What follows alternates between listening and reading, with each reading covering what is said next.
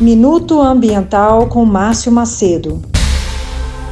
A Fundação Getúlio Vargas afirma que só por conta do reajuste da bandeira tarifária da energia elétrica em 52%, o aumento da luz será de 8% em julho. O que o aumento da energia tem a ver com dois episódios aparentemente distintos: a derrubada recorde da floresta amazônica e o processo de emergência climática? Tudo a maior parte da energia utilizada no país, 63,8%, é gerada por hidrelétricas. Os reservatórios nas regiões Sudeste e Centro-Oeste, responsáveis por atender mais de 70% da população, estão operando com apenas 29% da capacidade.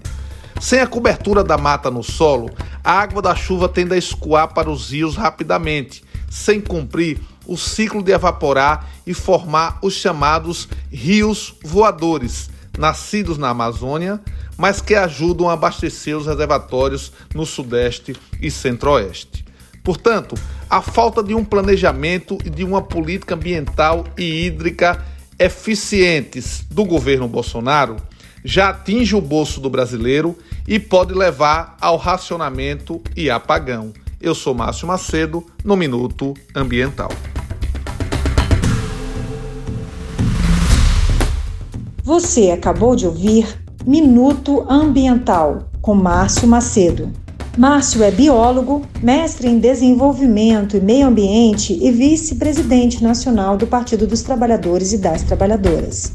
Toda semana, um minuto sobre os temas ambientais mais importantes para o Brasil.